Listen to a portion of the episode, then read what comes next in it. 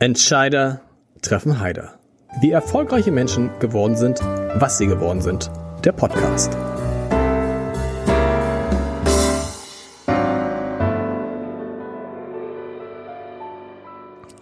Herzlich willkommen. Mein Name ist Lars Heider und die Elbphilharmonie, die hat ja in diesem Jahr ihren fünften Geburtstag gefeiert als neues Wahrzeichen Hamburgs und auch ein bisschen als das Ende des Hamburger Understatements, wie wir es kannten.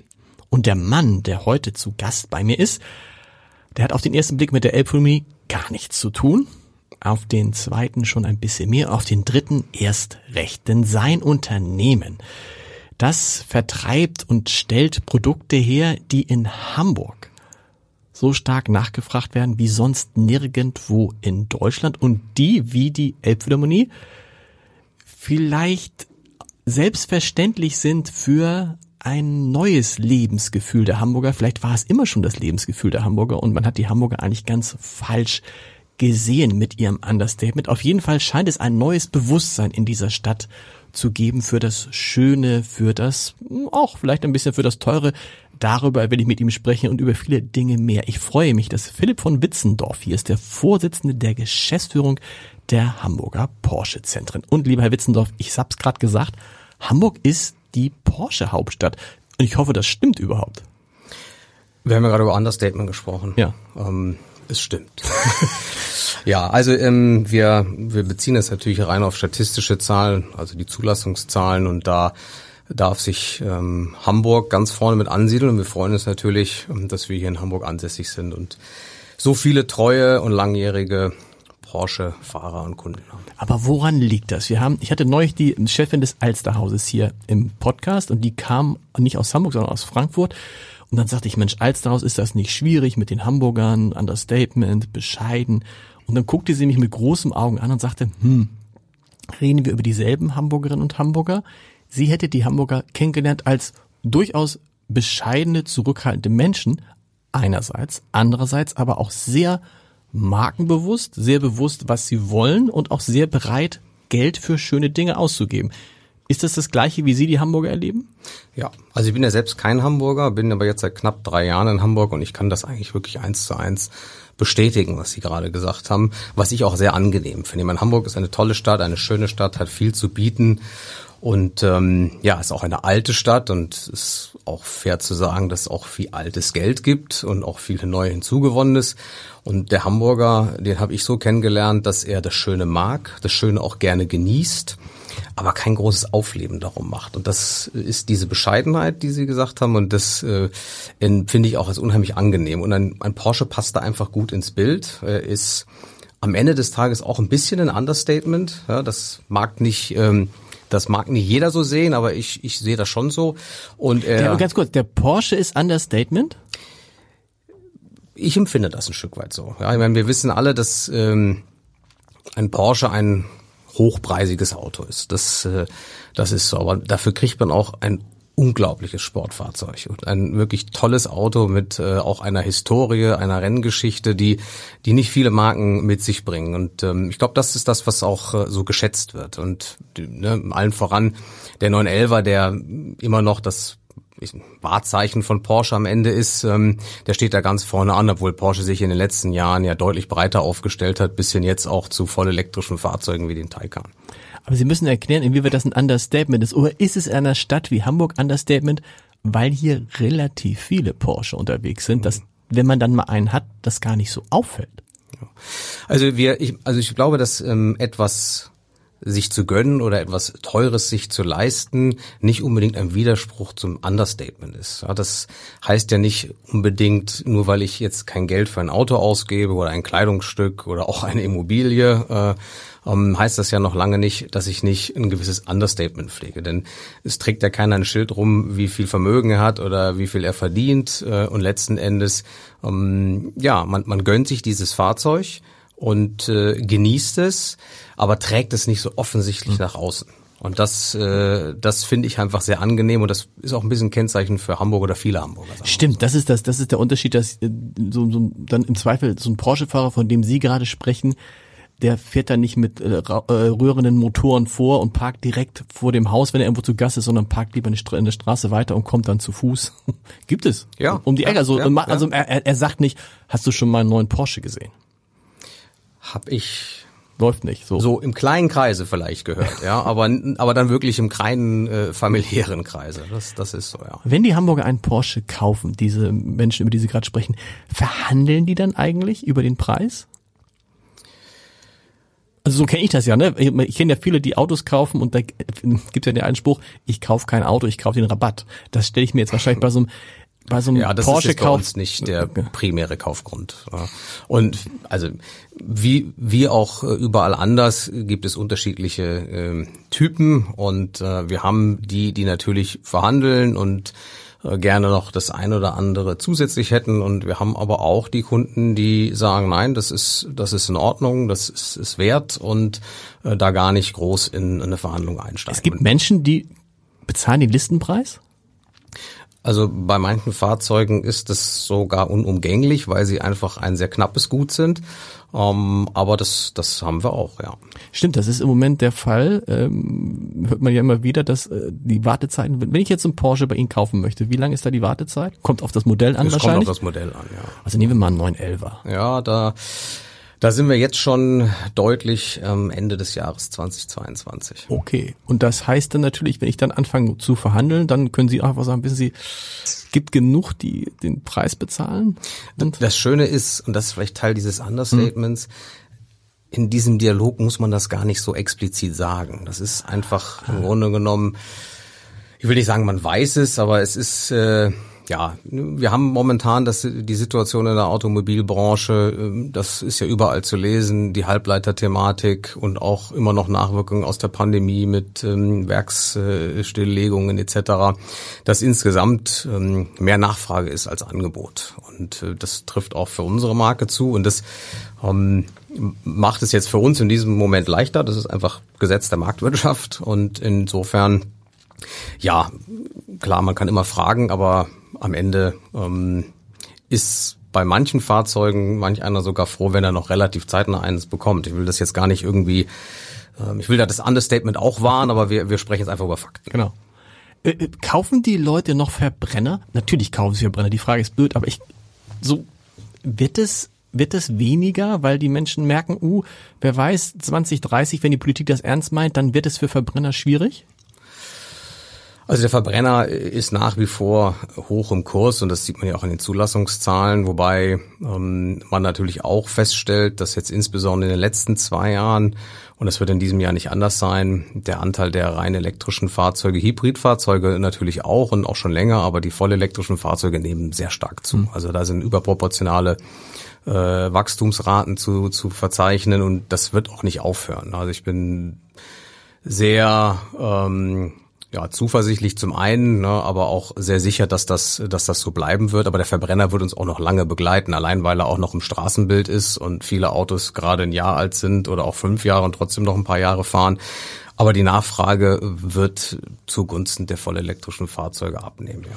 Vor allem ist es ja der, damit eines der großen letzten Nachteile, wenn man sich einen Porsche kaufen leisten will, fällt weg, nämlich der enorme, also der enorme Verbrauch, das Ganze, wenn man sich über die Umweltbelastung Gedanken macht.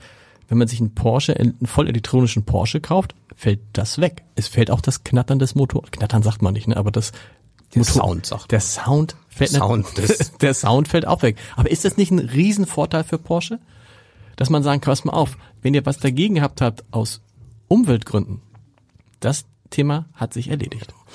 Also natürlich hat Porsche wie, wie alle anderen Hersteller auch in den letzten Jahren kontinuierlich die Technik weiterentwickelt, was ähm, auch bei den Verbrennermotoren mittlerweile zu wirklich niedrigen Verbrauchswerten immer im Verhältnis gesehen. Man darf nicht vergessen, was für eine Leistung so ein Fahrzeug auf die Straße bringt. Das wird nicht mit drei Litern auf 100 Kilometern realisierbar sein. Ähm, aber wir sprechen natürlich damit jetzt auch ganz andere Zielgruppen an, die von Haus aus ähm, dieses deutlich stärkere Bewusstsein haben hinsichtlich einer CO2-Neutralität und der Umwelt. Aber trotzdem auch so das Gefühl, ah, Mensch, also ein sportliches Auto soll es trotzdem sein. Und das ist jetzt eine Kombination, die wir anbieten können. Und das konnten wir vorher nicht. Und damit ähm, ja, sprechen wir sicherlich auch ganz neue Zielgruppen an. Interessant war ja, dass früher Porsche immer dieser Traum 911 war.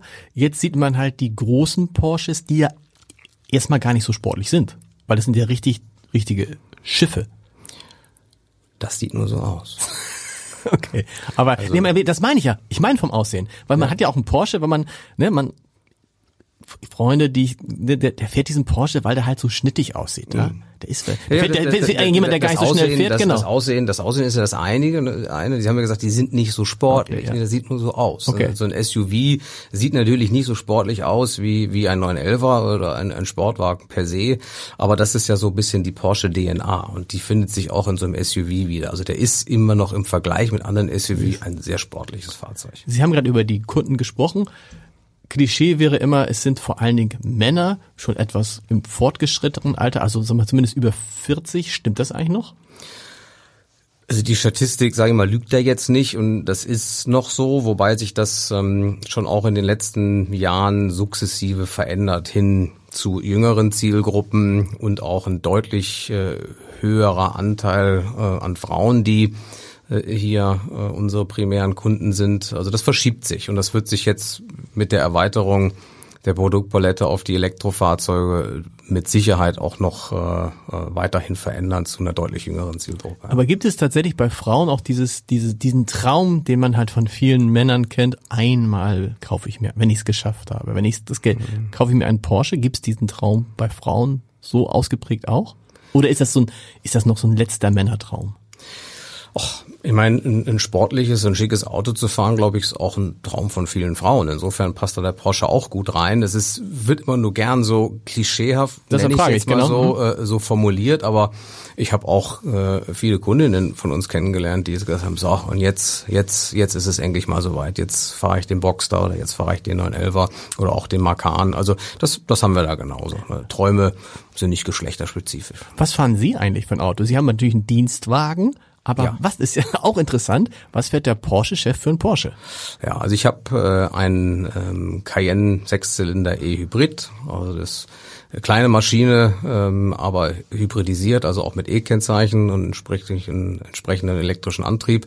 Das ist das, was ich aktuell fahre. Warum, warum das? Um, um, nimmt man immer eins, für das man dann auch so ein bisschen Werbung machen will, dass man, also wenn man zu Kunden fährt oder mit Kunden zu tun hat, dass die sehen, oh guck mal, der fährt das. Warum zum Beispiel kein 911er oder ja, also das hat zum einen natürlich schon damit zu tun, was will ich vertreten mhm. als, äh, als Porsche-Chef, zum anderen aber auch, weil es, wie gesagt, auch ein Dienstwagen ist, den ich ja auch im Alltag und damit auch im privaten Alltag nutze, muss er natürlich auch ein bisschen so äh, reinpassen. Ähm, und da war der Cayenne zu dem Zeitpunkt auch Thema Verfügbarkeit. Da haben, und das finde ich auch völlig in Ordnung, Mitarbeiter logischerweise immer das Nachsehen gegenüber den Kunden. Mhm. Ähm, war das einfach die beste Alternative. Das ist auch ein tolles Auto. Und äh, freue mich aber dann jetzt äh, im Sommer auf meinen Taycan Cross Turismo. Ah, das heißt, das ist dann aber ein komplettes E-Auto? Das ist ein vollelektrisches. Genau. Was schafft der Hybrid gerade? Wie viele Kilometer schaffen Sie? Ja, der schafft jetzt ähm, um die 45. 45. Ja, okay. das ist jetzt nicht so viel, da schaffen andere definitiv mehr, ähm, aber auch hier geht die Entwicklung. Und es gibt auch welche, die weniger schaffen. Ne? Es gibt auch welche, die weniger schaffen. Ja. Wann sind wir denn an so einem Punkt, wo die, wo man bei Hybrid davon ausgehen kann, dass man mindestens so 80 bis 100 Kilometer schafft? Wird es den überhaupt geben, diesen Punkt? Die gibt's die gibt, es aber okay. heute schon, ja, so 80 bis 100 Kilometer. Ähm, und danach bewegen wir uns ja dann schon in einem Bereich, wo man sagt, also da kann man da gleich auf volle elektrisch gehen, weil das natürlich eine Frage auch des Akkus ist. Und wenn man einfach einen Verbrennungsmotor hat und nochmal einen Akku, gerade in der Größenordnung, wird es ein Gewichtsthema und ein Platzthema. Also ich denke, das, äh, das wird sich in dem Bereich einpendeln, um, so um die plus minus 100 Kilometer. Da sind auch, ist auch der ein oder andere schon. Und dann geht es direkt in volle genau. elektrisch. Genau. Also das war jetzt meine Frage. Also da war das Durchschnitt durchschnittliche im Moment liegt irgendwo zwischen 30 und 40 bei Hybridautos, ne? Also ja, sagen wir mal eher 40, 50. 40, 50. Ja. Kommt auch ein bisschen, fängt auch ein bisschen vom Wetter ab, ne? Das ist irgendwie, wenn man zum ersten Mal, so wie ich jetzt ein E-Auto hat, stellt man plötzlich fest, ups, äh, einen Tag hast du 33 Kilometer Reichweite, mhm. einen Tag 44. Das ist wie mit ihrem Handy. Wenn sie draußen bei minus 10 Grad laufen, haben sie in der Hosentasche, ist es was anderes Uff. als bei plus 20 Grad. Und wenn sie es rumliegen lassen, erst recht. Also es pendelt sich ein bei 100 stimmt und dann macht es keinen Sinn mehr. Dann irgendwie 150 macht keinen Sinn, dann kannst du gleich auf ein E-Auto gehen. Ja, das ist einfach, das hat einfach, glaube ich, dann auch mit, ich bin jetzt nicht der Techniker, aber wenn ich mir das halt so anschaue, mich damit befasse, das sind einfach die Größe der Akkus, die dann erforderlich ja. sind und dann gleichzeitig eine Verbrennermaschine und das muss halt irgendwo harmonisieren und dann wird es dann irgendwann schwierig in der Größenordnung. Dass Sie ein Porsche, dass Sie Porsche-Chef sind, dass Sie Porsche fahren, ähm, führt mich ganz weit zurück in Ihrem Leben auf eine wunderbare Geschichte. Ich schicke jedem meiner Gäste immer einen Fragebogen und da ist auch die Frage äh, drin, was denn der Wunsch, der Berufswunsch als Kind war. Und da kommen halt immer Feuerwehr, Polizist, sowas, Indianerhäuptling. Genau. Und Sie haben sich sozusagen, kann man sagen, jetzt schon in die Geschichte eingebrannt, dieses Podcast, mit einem ungewöhnlichen Berufswunsch, den ich auch ähm, äh, das eine oder andere Mal schon zitiert habe. Sie haben sich in der dritten Klasse gewünscht, dass Sie eines Tages Chef von Mercedes werden und haben dazu ein Bild gemalt, müssen Sie selber erzählen, ein Bild von einem Haus und oben brannte noch Licht und das da war ein ja, Stern das, drauf. Das Licht brannte nicht, aber der Stern, ja. Also das, äh, das ist in der Tat einfach genauso, wie es, wie es war. Ähm, und das in der dritten Klasse mussten wir an so eine große Wand auf so einem DIN A4-Blatt bildlich darstellen, um, was wir mal werden wollen. Mhm. Und da habe ich ein Hochhaus gemalt, einen Mercedes-Stern draufgesetzt und darunter Chef geschrieben. So, das, ja, ich weiß natürlich jetzt heute nicht mehr, wie genau das zustande gekommen ist, weil am Ende bin ich der Erste in meiner Familie, der überhaupt irgendwas mit Autos beruflich zu tun hat.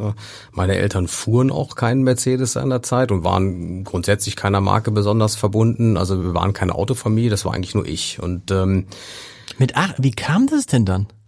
Also Autos haben mich immer schon fasziniert und interessiert und jetzt gar nicht irgendwie Rennwagen oder Sportwagen, sondern das Auto allgemein, ja, was es so auf dem Markt gibt und wie sich das entwickelt und eben auch so die Historie. Ich bin auch immer geschichtlich interessiert, auch immer gewesen und ja, ich glaube, dass damals Mercedes, ne, das wann war ich in der dritten Klasse, das muss so ungefähr 1980 ja. rum gewesen sein ähm, schon so dominierend war in der, in der Geschichte der Fahrzeugentwicklung. Porsche spielte auch eine Rolle, aber sicherlich eine deutlich kleinere zu dem Zeitpunkt auch noch. Und ähm, so hat es da eins dem anderen gegeben und äh, ja, das war dann so der Berufswunsch. Warum ich das damals so formuliert habe, weiß ich nicht, aber so war's. Was hat denn dann die Lehrerin der Lehrer gesagt? Dann müssen wir mit den Eltern sprechen, weil das eine ist ja, ob man sich wünscht, Kfz-Mechaniker. Aber Sie haben ja gleich gesagt, Chef von Mercedes. Ja, also ähm, ich war nie größenwahnsinnig oder ähnliches. Vielleicht konnte ich das wahrscheinlich mit Sicherheit sogar mit der Naivität eines Neunjährigen gar nicht so richtig einschätzen. Ähm, der Mercedes war wahrscheinlich für mich das Autohaus in der Stadt, wo ich gewohnt habe in dem Fall und nicht notwendigerweise das große Gebäude in Stuttgart mit Vorstand und so weiter. Aber Sie sind nicht in Baden-Württemberg groß geworden? Nee. Nee. Nee im Rheinland in der Nähe von von von Bonn, aber auch da gab's Autos. Ach, da gab's auch. Ja. Waren Sie dann auch? Ich weiß noch, dass ich als Kind in dem Alter ähm, was macht, macht man mal als Kind, an der Straße gestanden habe mit so einem kleinen, äh, mit so einem kleinen Heft und mir Autonummern notiert habe. Mhm.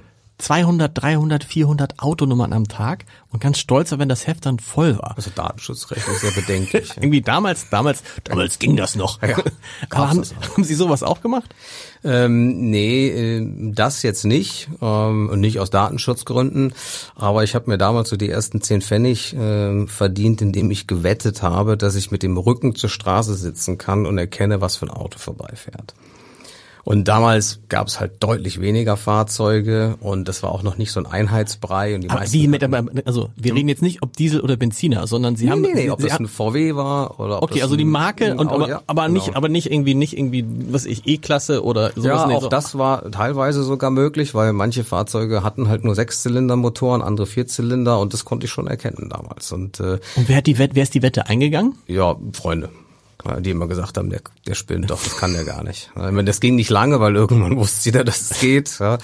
Aber vielleicht habe ich eine Mark 50 damit verdient, weiß ich nicht. Sie haben sich mit dem Rücken an die Straße gesetzt und dann fuhr ein Auto vorbei und dann haben Sie das weil Sie vorher so kurz aus dem Augenwinkel gesehen haben? Oder haben Sie Augen verbunden gekriegt? Nee, nee, die waren verbunden, also da konnte man nicht schummeln. Nee, mich hat das, deswegen habe ich ja gesagt, mich hat das einfach damals alles interessiert und äh, ich war da auch immer so ein bisschen so ein Beobachter, ich kannte die Details, also auch wenn der, der Tatort lief oder was weiß ich nicht im Fernsehen lief und dann fuhr da ein Auto und saßen die drin, es war eine Innenaufnahme, dann hab, war dann konnte man so den Rückspiegel, den Außenspiegel sehen, habe ich zu meinen Eltern gesagt, naja, das ist, keine Ahnung, ein 5er BMW oder sowas. Weil Sie, was haben Sie irgendwas dazu gelesen? Haben Sie dann Autobild gelesen oder Automotorsport oder woher wussten Sie das? Ja, also Autobild kam dann erst. Okay. Ich war auch ein ein Erstkäufer sozusagen als Teenager, glaube ich. Ähm, aber da, ja, ich war einfach, ich habe Autozeitschriften inhaliert und ähm, damit hat man mir auch immer eine Freude gemacht und weiß auch, wenn ich mal irgendwie krank war oder so, dann habe ich nicht irgendwie Schokolade gekriegt, sondern eine Autozeitschrift. Ist es bis heute so? Ähm, ja, jetzt ist alles sehr viel digitaler ja. und das Angebot ist natürlich viel, viel größer, aber ich schaue immer noch gerne in, in Autozeitschriften und blätter die durch. Ja. Wenn wir jetzt runtergehen würden an die Straße, würden Sie dann immer noch Autos erkennen am Geräusch? Nee, das ist heute, also zum einen haben wir jetzt auch E-Fahrzeuge, die surren. Klar. Ja, und, äh, und mittlerweile, ich meine, wenn ich überlege, damals Anfang der 80er, wenn man sich angeschaut hat, wie die Modellpalette in Deutschland aussieht äh, und wie sie heute aussieht, das ist ja, ich mein, zigfaches mhm. ist das ja gewachsen und vieles ist mittlerweile sehr, sehr, sehr ähnlich. Das ist nicht mehr so charakteristisch. Ne? Also es so, ne, also Porsche erkenne ich schon noch äh, und den einen oder anderen, aber mit Sicherheit nicht mehr so wie damals. Ich würde keine Wette mehr drauf eingehen. Wenn man sich das, wenn man das jetzt alles hört, dann denkt man, na klar, der macht dann irgendwie eine Ausbildung ähm, bei einem Unternehmen, der studiert irgendwie BWL und macht dann eine Ausbildung äh, oder, oder geht dann zu einem Autohersteller. Auf jeden Fall geht er irgendwo hin, wo man mit Autos fahren kann. Sie haben dann, das müssen Sie jetzt mal erklären, genau das Gegenteil gemacht. Sie mussten zur Bundeswehr, das muss man für alle erklären, für die mhm. jungen Leute, das war damals so üblich, man musste irgendwie dienen glaube ich, 16 Monate? Oder nee, bei mir waren es, ich war der erste Jahrgang der 12, vorher waren es 15, okay. ich war der erste Jahrgang der 12 Monate noch. So, also, und dann sind Sie zu den Gebirgsjägern gegangen. Ja, also nur noch zu Fuß. Dann, und jetzt kommt es ja, äh, erstmal, warum Gebirgsjäger? Also, Sie hätten Panzer fahren können zum Beispiel oder sowas. Ja, auch auch Lastwagen genau. in der in der Versorgungskompanie oder sowas. Ähm, ja, also ich meine, das war der Wehrdienst und das stand für mich außer Frage, wie für viele meiner Schulkameraden auch, dass ähm, dass ich den auch wahrnehme. Ähm, und dann kam bei mir aber die Überlegung, ich war halt im, im Rheinland und man hat ja immer wohnortnah eingezogen, so mhm. hieß das, glaube ich, damals. Und da habe ich gesagt, Mensch, also jetzt da irgendwo in der Eifel in irgendeinem Munitionsdepot sitzen, eigentlich mal nur nachzählen, ob noch alles da ist, das, das war nicht so mein Anspruch. Und dann war der ältere Bruder meines besten Freundes, der war glaube ich drei oder vier Jahre älter, der hatte seinen Wehrdienst bei den Gebirgsjägern gemacht. Mein bester Freund ist ausgemustert worden, dann hat er zu mir gesagt, weißt du was, also das ist eigentlich eine ganz coole Geschichte, mach das mal. So, und dann habe ich da eine sogenannte Truppenwerbung gemacht und das war auf der Wehrdienstebene jetzt kein Problem.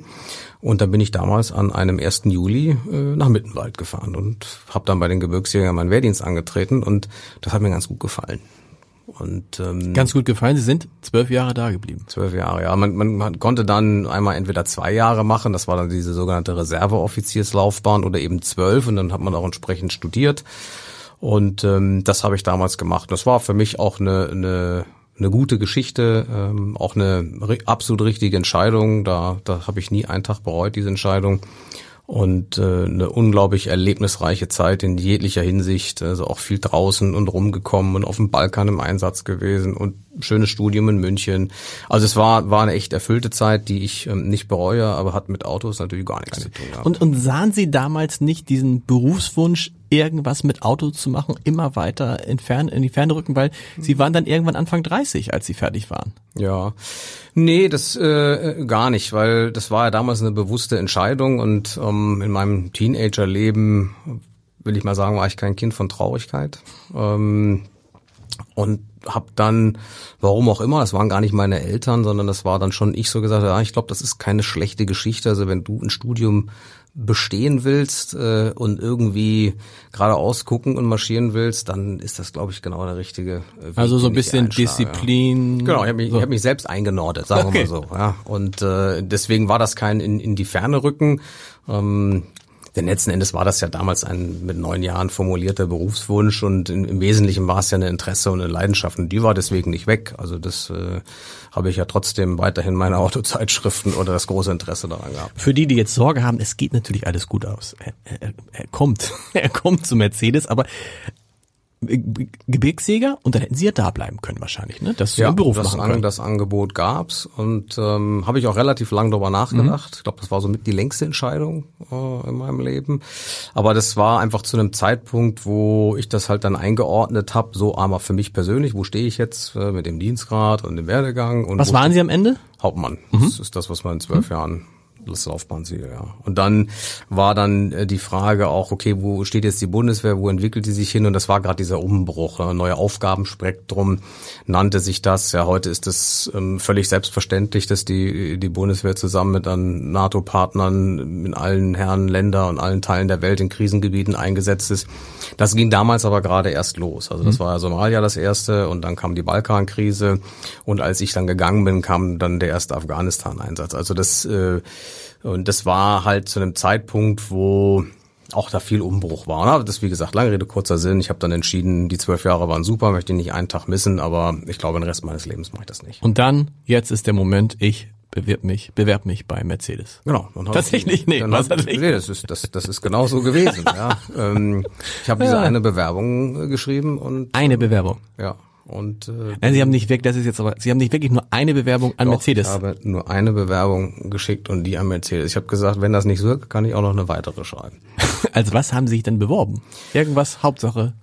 Ja, also das, äh, ich habe mich damals bei der äh, beim deutschen Vertrieb, der saß und sitzt mhm. immer noch in Berlin, also die deutsche Handelsorganisation für Mercedes ähm, beworben und ähm, bin dann äh, auch genommen worden über ein, ein, ein Trainee-Programm, aber ein Trainee-Programm, das ein bisschen höher eingestuft war, so nenne ich das jetzt mal, weil ich war ja in dem Sinne kein Studienabgänger mehr, aber hatte natürlich auch noch nicht in der freien Wirtschaft gearbeitet. Insofern habe ich dann ein Jahr so ein, so ein Programm mitgemacht und hatte dann das Glück, aus diesem Programm auch dann in eine Führungsaufgabe wechseln zu können. Insofern hat das alles gut funktioniert. Irre eigentlich, ne? Weil sie hatten bis dahin ja aus. Oh gut, sie, man hat ihnen schon gemerkt, dass sie sich mit Autos auskennen. Das ist wahrscheinlich.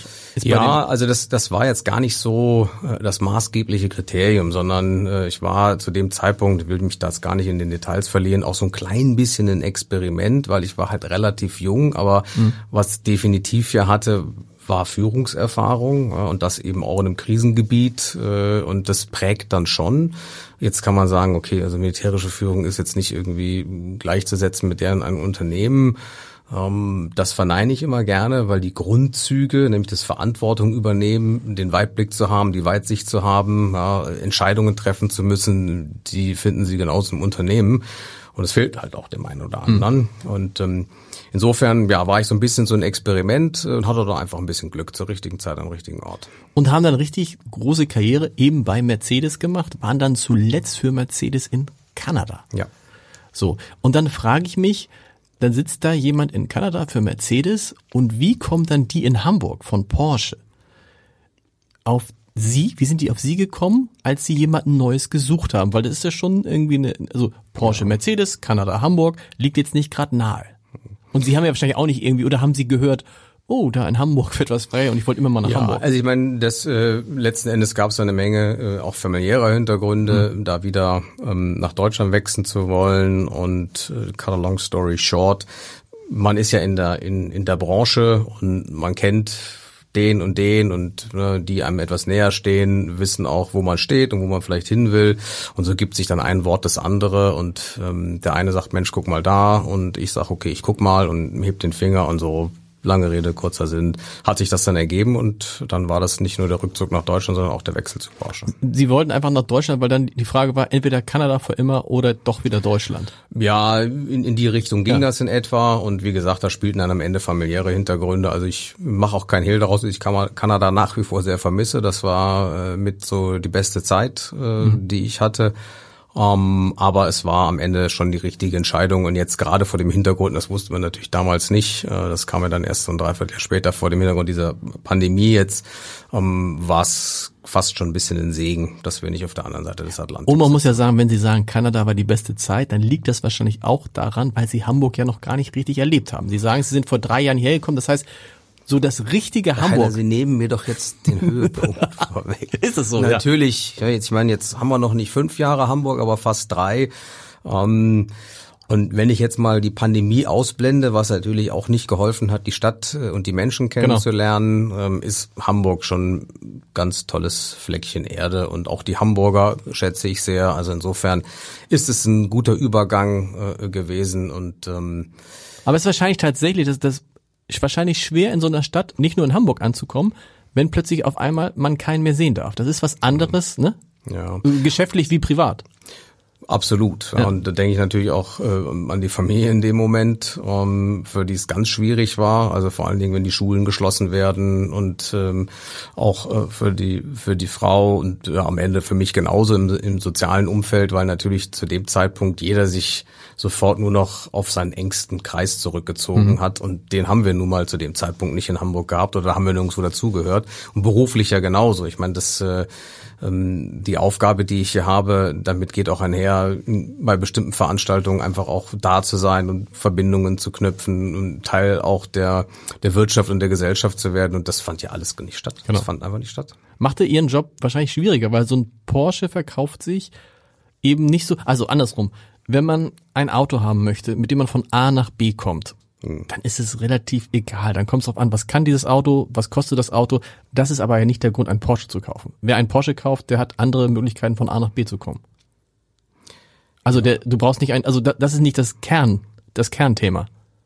Nee, das ist sicherlich nicht das Kernthema. Nein. Also das ist jetzt auch gar nicht ähm, so sehr da an mir äh, festzumachen. In dem Sinne natürlich auch an den anderen, ob das jetzt die Verkaufs- oder die Verkäufer sind, die natürlich auch mit den äh, Kunden über lange Jahre Beziehungen aufgebaut haben, teilweise auch Freundschaften. Und dann gibt es, wie gesagt, Veranstaltungen, die wir auch abgehalten mhm. haben, um einfach auch eine Wertschätzung den Kunden gegenüberzubringen. Und natürlich das auch in gewisser Weise als Verkaufsveranstaltung zu sehen. Ich meine, das ist auch unsere Aufgabe. Aber letzten Endes äh, ist uns auch, auch super wichtig, dass wir einfach ähm, Teil der Gesellschaft sind hier in Hamburg und nicht einfach nur ein Autohaus, das Autos verkauft, sondern da sehen wir schon auch eine gewisse Verantwortung da drin. Wir engagieren uns ja auch in dem einen oder anderen äh, Projekt und das ist so, wo ich auch sage, da ist dann auch mehr mein Schwerpunkt, weil darüber verknüpft man halt dann auch und sieht dann, dass es also auch über die Beteiligung oder die Durchführung eines Golfturniers hinaus äh, Dinge gibt. Und ähm, das fiel natürlich extrem schwer, wenn man einfach niemanden kennt. So ist es. Ich habe es am Anfang gesagt, Sie sind als Partner vergangenes Jahr 2021, Juli, Ende Juli, verbessere mich immer, wenn ich das falsch zitiere, als Partner bei der Elbphilharmonie eingestiegen. Ja. Ähm, also das nennt sich ja. offiziell Principal Sponsor. Das ist das ähm, Höchste, was es so gibt, ne, oder? Ja, das äh, ähm, und das ist in dem Fall dann auch die die Porsche AG, ähm, jetzt nicht die, die Porsche Niederlassung Hamburg. Aber Sie haben ja sicherlich äh, da vielleicht auch mitgewirkt. Ja, äh, nicht ganz uneigennützig, hm. aber auch weil ich wirklich von der Idee äh, von Anfang an überzeugt war. Und natürlich äh, sind wir hier in Hamburg und profitieren auch davon, aber ich glaube, um, nee, ich weiß, dass die die die Elbphilharmonie, obwohl sie erst fünf Jahre alt ist, äh, einfach eine irrsinnige Strahlkraft weit über die Grenzen Hamburgs hinaus hat, äh, eigentlich sogar auch international, mhm. nicht nur eigentlich, sondern hat sie definitiv. Insofern war das für mich ähm, ja eine unheimliche Motivation zu sagen, nee, da, da müssen wir jetzt, da müssen wir jetzt rein. Auch interessant war, Sie haben dann auch BMW abgelöst, glaube ich, ne? BMW war vorher der. Die waren vorher da, ja. Warum sind die rausgegangen? Muss man BMW fragen. Muss man BMW. Sie waren fragen. froh wahrscheinlich, als diese Gelegenheit sich ergab. Wir haben sie einfach genutzt. Und vor allen Dingen, was ist das Gemeinsame? Also wir haben, wir haben gesprochen, also die, die Elbphilharmonie, die dann das Hamburg, das bescheidene, bescheidene Hansestadt dann äh, gebaut hat. Also wie gesagt, neue, neues Bewusstsein offensichtlich. Das Design, der Sound, das passt natürlich schon zu einer Automarke auch. Ne? Ja. Ne? Geht's, es, geht, es geht um dieselben Themen.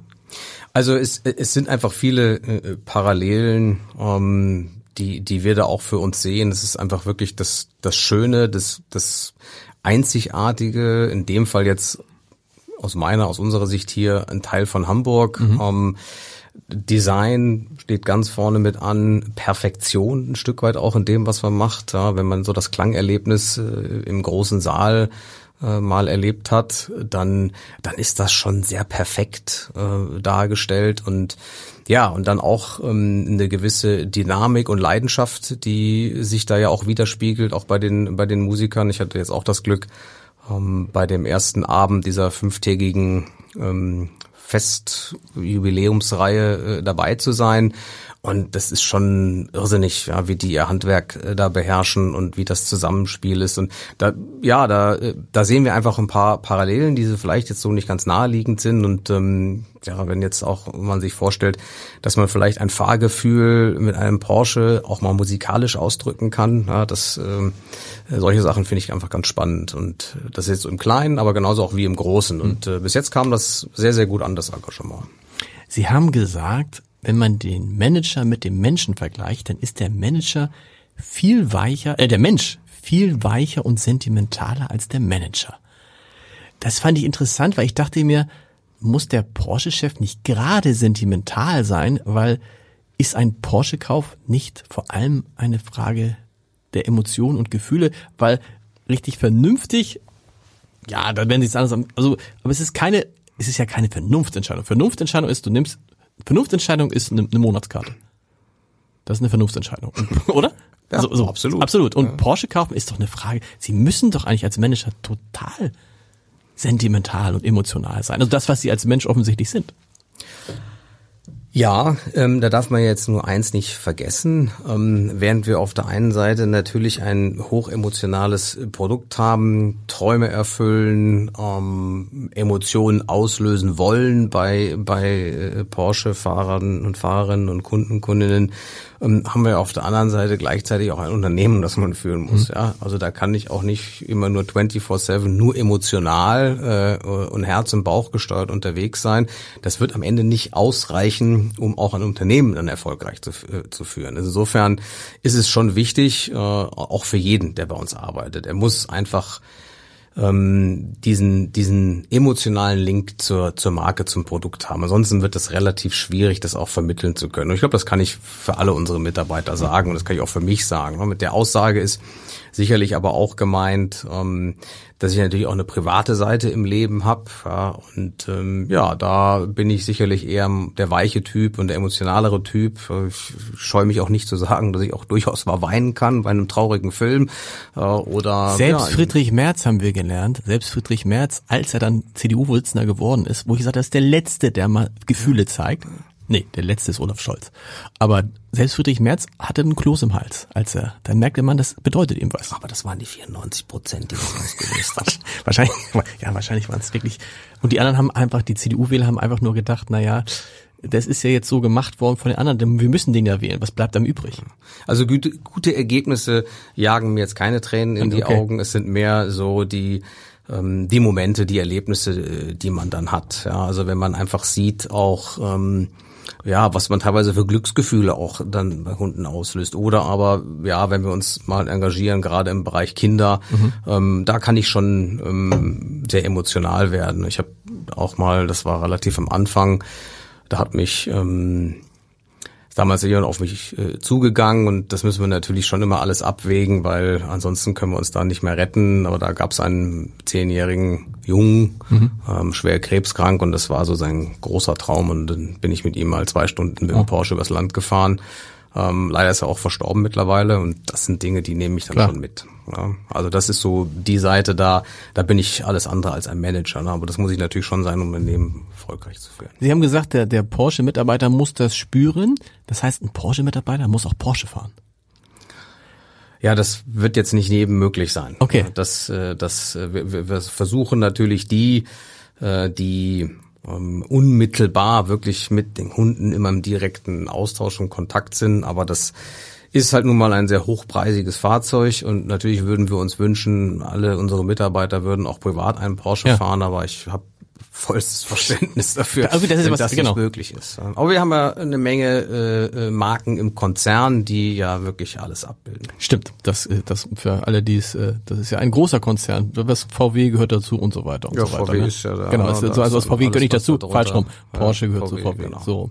Ähm, es gibt die Überlegung von anderen Autoherstellern, oder andersrum erstmal gefragt, wer sind denn eigentlich heute ihre großen Konkurrenten? Ist das überhaupt noch Mercedes? Oder ist es, war es, war, doch, Mercedes war es früher schon, ja, oder? Ja, es, es ist immer so ein bisschen segmentspezifisch. Ähm, letzten Endes klar, äh, Konkurrenten werden durch Tests letzten Endes äh, irgendwo ähm, auch festgelegt in den Autozeitschriften. Und ich will jetzt nicht sagen, wir sehen keine Konkurrenz, weil das wäre unfassbar überheblich ja. und arrogant. Ähm, das ist es auch so nicht.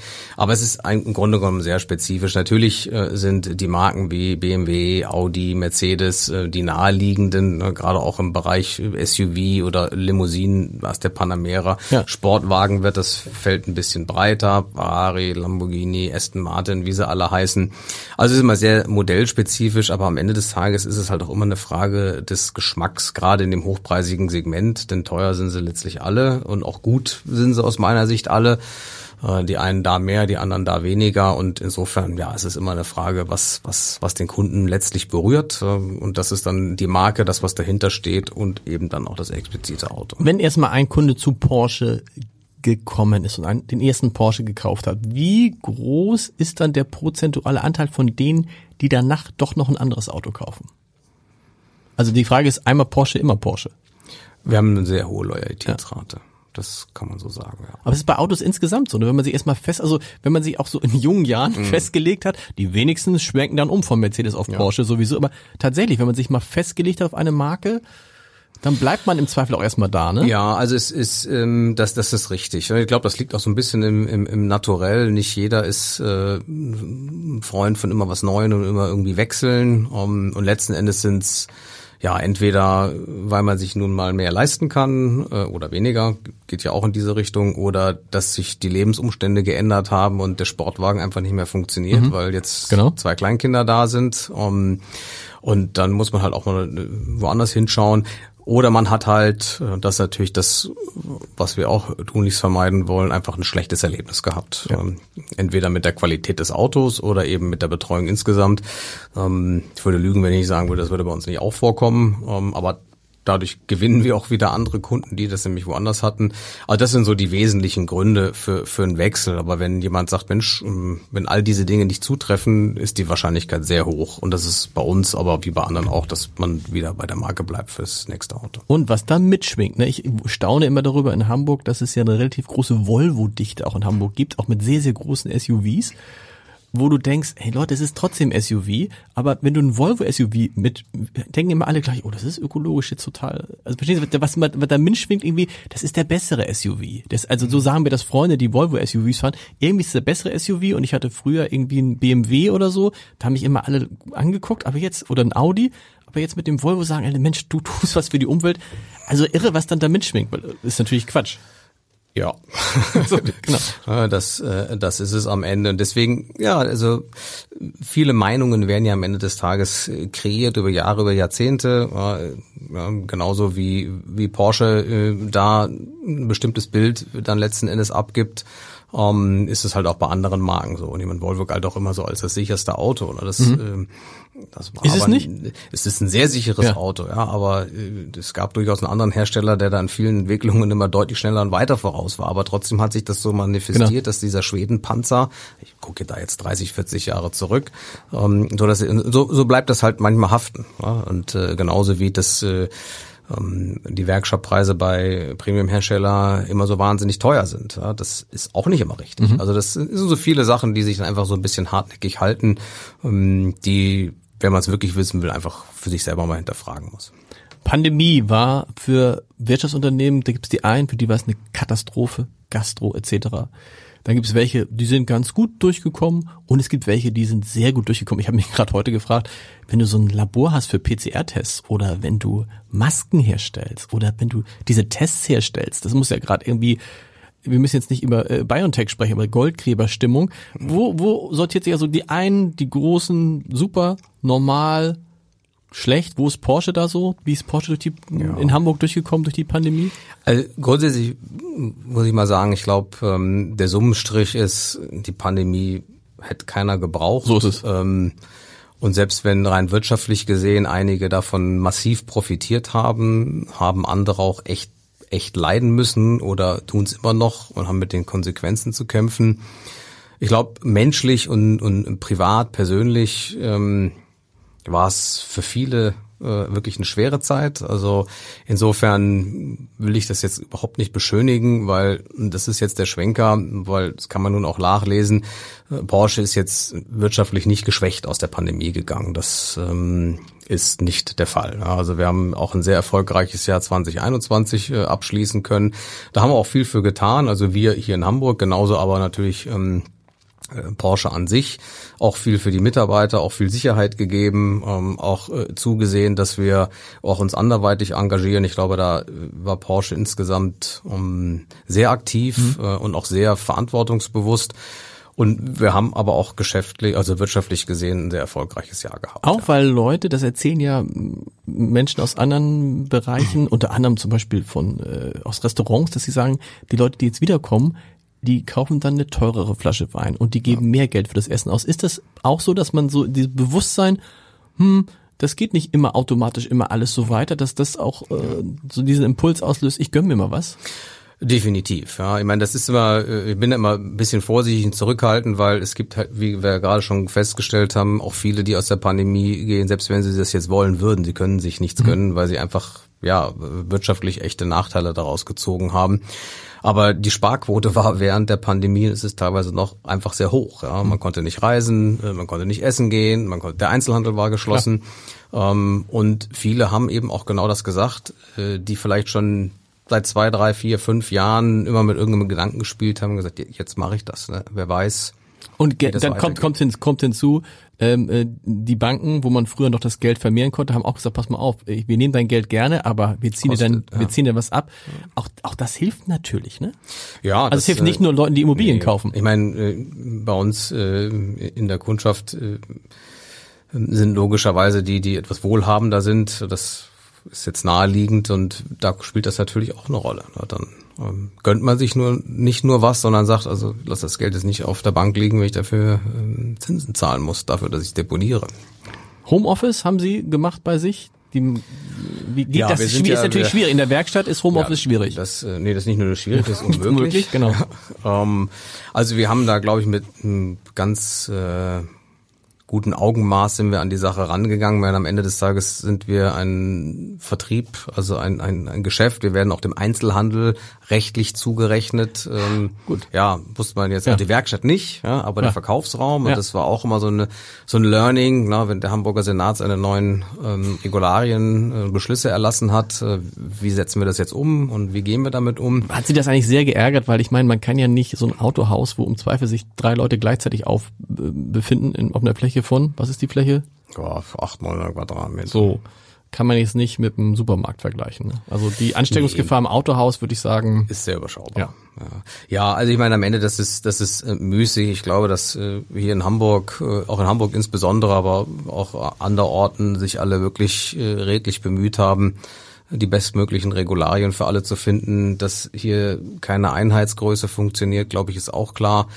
Äh, und letzten Endes, ähm, ja, haben wir natürlich äh, die Regeln, die äh, aufgelegt worden sind, umgesetzt und aber auch bestmöglich ausgereizt, mhm. ohne da irgendwelche Grauzonen zu streifen und ähm, sind damit auch sehr gut da durchgekommen. Wir haben natürlich dann auch Möglichkeiten genutzt, wie ähm, Dinge virtuell darzustellen. Ja, da ist ja heute sehr, sehr viel möglich. Also die Kommunikation ja sowieso, aber ähm, wir haben dann auch Videos von bestimmten Fahrzeugen gedreht. Also der Verkäufer oder ist mit dem Handy mit FaceTime rumgegangen. Mhm. Also wir haben, wir haben uns da alles Mögliche einfallen lassen. Und weil wir in dem Sinne ja Homeoffice war schwierig. Das geht für den einen oder anderen Mitarbeiter aus der Verwaltung, aber am Ende des Tages sind wir ein Betrieb, der für den Kunden da ist. Und wenn der Kunde nicht kommen kann, dann ähm, ja, haben wir entweder nichts zu tun, was werkstattseitig nie der Fall war, oder aber ähm, wir haben, es ist relativ schwierig, das nach Hause zu verlagern. Da, wo es ging, haben wir es auf jeden Fall gemacht und haben auch alle entsprechend so ausgestattet. Vielen Dank.